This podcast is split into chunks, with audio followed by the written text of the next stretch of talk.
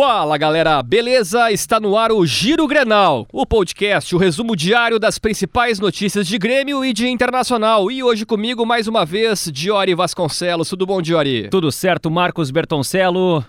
Um abraço a todos e a gente está aqui para fazer esse resumão em três minutos ou não. Às vezes um pouco mais, mas nunca menos. Essa vai ser a nossa meta aqui no Giro Grenal, trazer informações em três minutos para que toda a torcida saiba as principais informações de Grêmio e Internacional. Boa, para você ficar bem informado. E começamos hoje pelo Grêmio. Sem time definido ainda, hein? O Grêmio treinou nesta quinta-feira sem a maioria dos titulares. Apenas quatro jogadores considerados titulares participaram. E desses, três têm condições de atuar contra o Bahia neste domingo: Nicolas, Bruno Alves e Campas, já que Vija Sante, o outro jogador que participou, está suspenso. O time que vai enfrentar o Bahia no domingo ainda não está definido. E o treinamento do Grêmio, senhor Marcos Bertoncello, teve novidade. Pela primeira vez, Lucas Leiva realizou um trabalho com os companheiros de time. Ele não participou da atividade toda, mas já começa a treinar em busca de ritmo de jogo. Lembrando que o Lucas Leiva ainda não pode atuar já que a janela só abre no dia 18 de julho. É isso, Jory. E esse assunto é importante, hein? A diretoria do Grêmio recebeu o aval interno para aderir à Libra, a Liga do Futebol Brasileiro. A reportagem de GZH apurou que 134 conselheiros participaram da reunião. Deste total, 131 conselheiros votaram de forma favorável.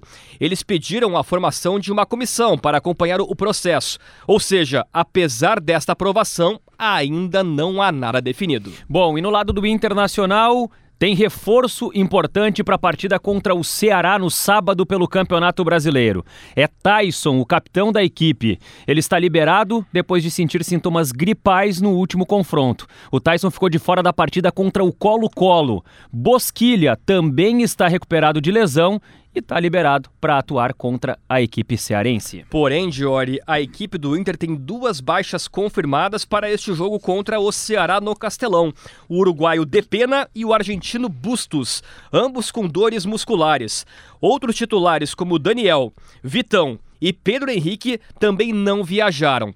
A tendência é de que o técnico Mano Menezes mande a campo um time alternativo contra o time cearense. E para fechar o nosso giro, a gente fala do zagueiro Vitão. Por um lado, está fora da viagem para Fortaleza, foi poupado, mas por outro, tem a informação de que ele permanece no Inter até junho de 2023.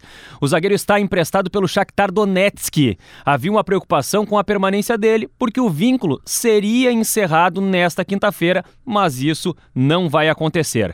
E também sobre negócios, o Inter acertou o empréstimo de Peglow, com o Atlético Goianiense até o final desta temporada. Giro Grenal, você que nos acompanhou pelo Spotify, siga o Giro Grenal, deixe a sua avaliação e ative o sininho para receber a notificação sempre com um novo episódio que estiver no ar. O Giro Grenal tem a produção da Janaína Ville, equipe técnica e edição de Christian Rafael. E para nos acompanhar nas redes sociais é uma barbada. É só procurar por esportesgzh. Era isso, Marcos Bertoncello? É isso, Diori. Voltamos amanhã. Até a próxima. E o Galhardo, hein? Anunciado pelo Fortaleza, é. né? Tá mais perto da Europa, né? Pois é, ele. Fortaleza é mais perto da Europa que Porto Alegre. Na geografia, mas eu achei que Fortaleza era um estado brasileiro. É. Só tá mais perto da Europa, é isso? É, não deixa de estar, tá, né? Tá certo.